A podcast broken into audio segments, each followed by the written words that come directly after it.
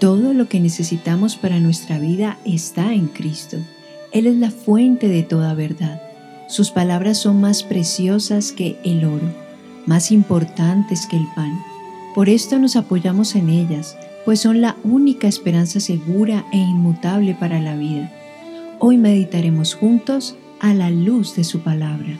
Un saludo para todos, les habla el pastor Andrés Espinosa y es un gusto poder traer para ustedes esta, la primera temporada de nuestro podcast A la luz de su palabra.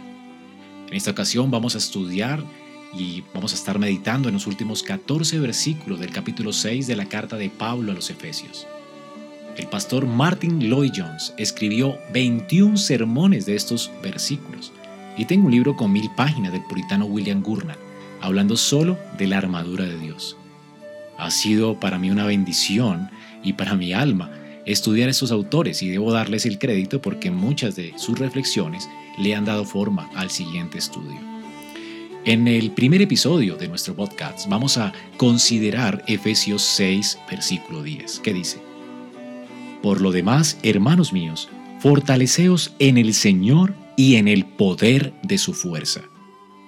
Pablo termina su carta a los Efesios con estas palabras, Por lo demás, hermanos míos, o finalmente, hermanos, después de todo lo que les he dicho, aquí hay una cosa más que he guardado para el final y es algo muy importante que quiero que escuchen.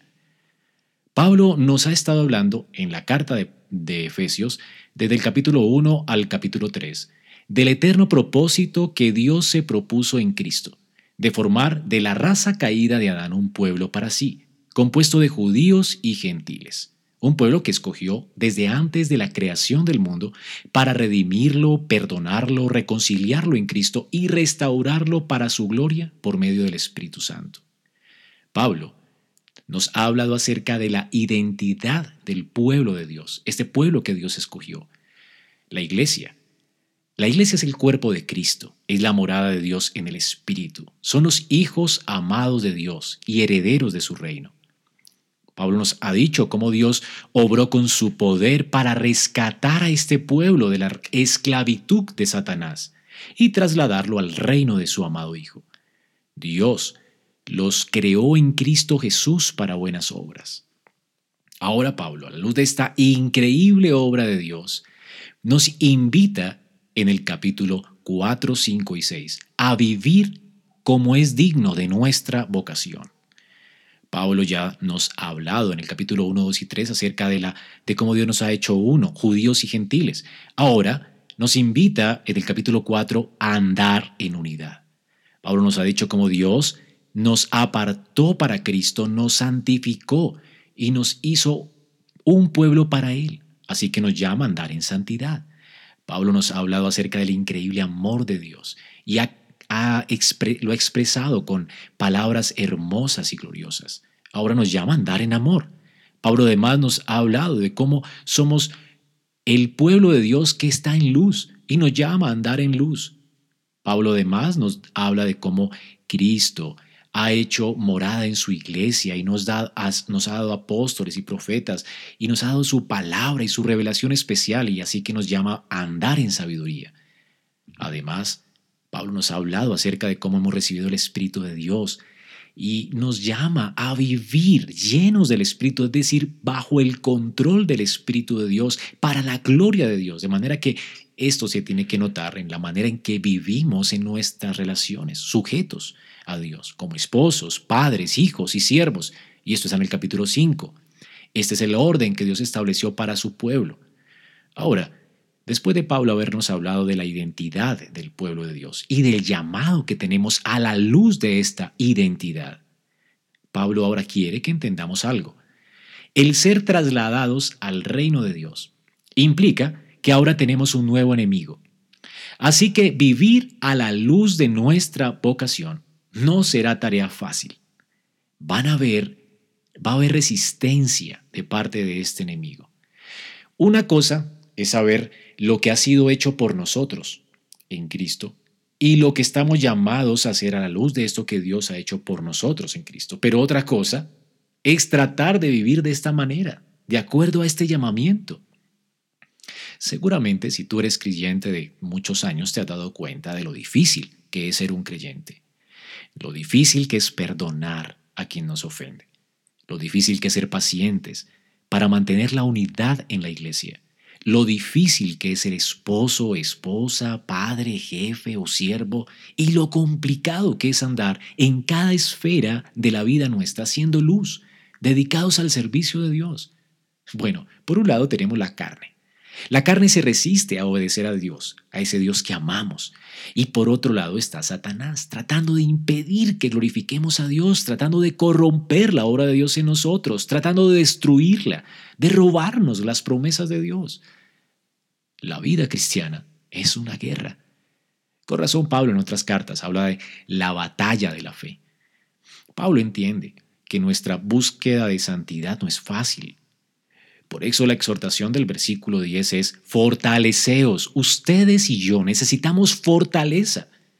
Noten que Pablo no dice, bueno, yo sé que ustedes no podrán, ustedes son muy débiles, el hombre es débil, así que ustedes van a fracasar. Y mientras hayan hecho una oración de fe, pues van a tener un pase seguro al cielo. No, no, no, esto no es lo que Pablo está diciendo.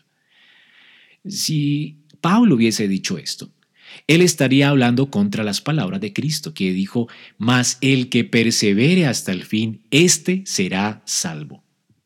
Bueno, Pablo entendía que la vida cristiana era una batalla. Pablo nos está llamando a pelearla, no a conformarnos. No podemos conformarnos al pecado, no podemos conformarnos a este mundo. Somos un pueblo diferente y distinto.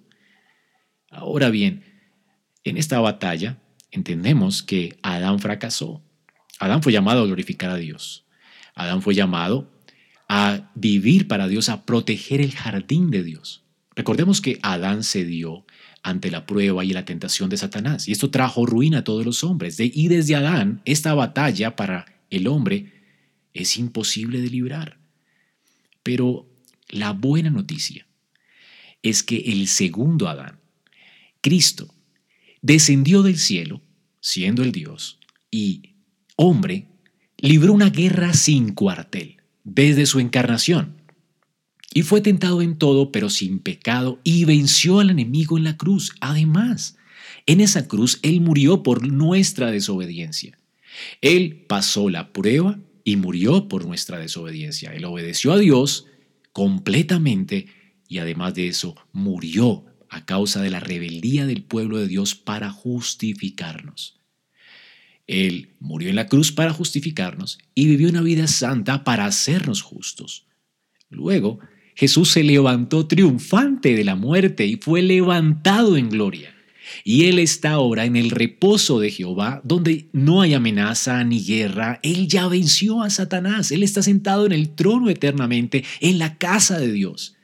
Ahora, este Cristo, quien es Rey, quien está resucitado y está sentado a la diestra de Dios, nos está llamando ahora a nosotros, en este mundo caído, a entrar en su reposo y a librar también la guerra que él mismo libró.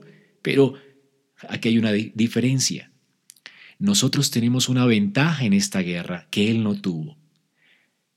Cristo vino como Dios hecho hombre y fue a esa cruz y peleó esa guerra solo. Él no estaba como Adán al lado de una mujer. Él estaba solo. Él dijo, Dios mío, Dios mío, ¿por qué me has abandonado? El Padre le entregó en manos de sus enemigos. Y al parecer sus enemigos se vio como si en la cruz hubiesen triunfado, pero Pablo dice que allí en esa cruz la muerte fue victoriosa.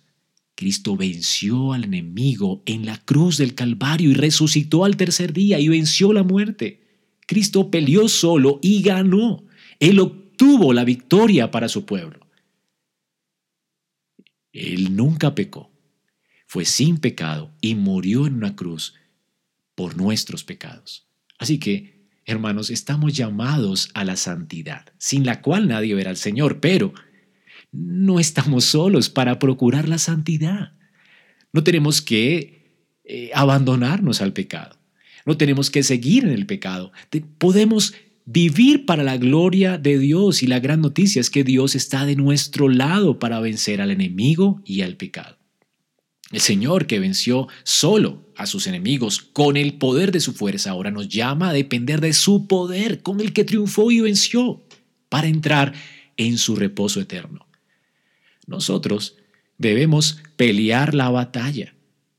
Estamos llamados a ser santos, sí, pero no estamos solos, no con nuestro poder, no con nuestra fuerza. El Señor nos dio el poder de su Espíritu para vencer. Esta es pues la primera exhortación final de Pablo. Fortaleceos. Claro, no será fácil entrar en el reposo de Dios. Ustedes, al ser trasladado del reino de Satanás al reino de su amado Hijo, van a tener oposición, pero no están solos. Dios, con el poder de su fuerza, está a tu disposición. ¿No es un gran consuelo? ¿No es esto un antídoto impresionante, increíble contra el temor? Las batallas, hermanos, dependen del Señor. Josué fue llamado, al igual que nosotros, a pelear una batalla, no contra sangre y carne, sino contra el enemigo de su alma que se oponía a su búsqueda de santidad. Por eso Dios le exhorta en Josué 1, 8 y 9, diciendo, Nunca se apartará de tu boca este libro de la ley sino que de día y de noche meditarás en él, para que guardes y hagas conforme a todo lo que en él está escrito, porque entonces harás prosperar tu camino y todo te saldrá bien. Mira que te mando que te esfuerces y seas valiente, no temas, porque Jehová tu Dios estará contigo en donde quiera que vayas. Josué fue llamado a vivir una vida conforme a la voluntad de Dios. Una vida en constante santificación, una vida entregada a la voluntad de Dios. Él debía guardar y hacer todo lo que Dios dice en su palabra. Bueno, Josué era un hombre pecador igual que nosotros, un hombre débil al igual que nosotros. ¿Cómo él iba a hacer esto? Josué estaba llamado a hacer esto también en Cristo. Él, el Señor, le promete, diciendo, yo estaré contigo, Josué, donde quiera que vayas. Así que esfuérzate y sé valiente. Aquí está, en primer lugar, nuestra responsabilidad de esforzarnos y ser valientes. Pero al mismo tiempo, la promesa increíble de Dios, increíble de Dios, de que Él estará contigo donde quiera que vayas. Cada vez que un hijo de Dios intenta obedecerle, que intenta vivir según el carácter de Cristo. Claro, Satanás va a poner tropiezo, va a arremeter contra él. Satanás odia a Dios. Por eso quiso manchar la imagen de Dios desde Adán al hacerlo tropezar. Pero si logró su cometido con Adán siendo inocente, ¿cuánto más nos será astuto para aprovecharse de nosotros que tenemos un aliado en el corazón, que es nuestro propio corazón? Cada vez, hermanos, que estés buscando la santidad, tú vas a estar plagado de tentaciones. Pero una cosa tienes que saber, no estás solo, no tienes que temer. Podemos ser fortalecidos con el poder del Señor. En Cristo somos más que vencedores. Separados de Cristo, nada podemos hacer. Somos un total fracaso como Adán. Pero en Cristo somos vencedores, podemos vencer la tentación, podemos vencer al tentador, podemos vivir en santificación porque Cristo venció. Así que podemos perseverar porque Dios persevera en nosotros.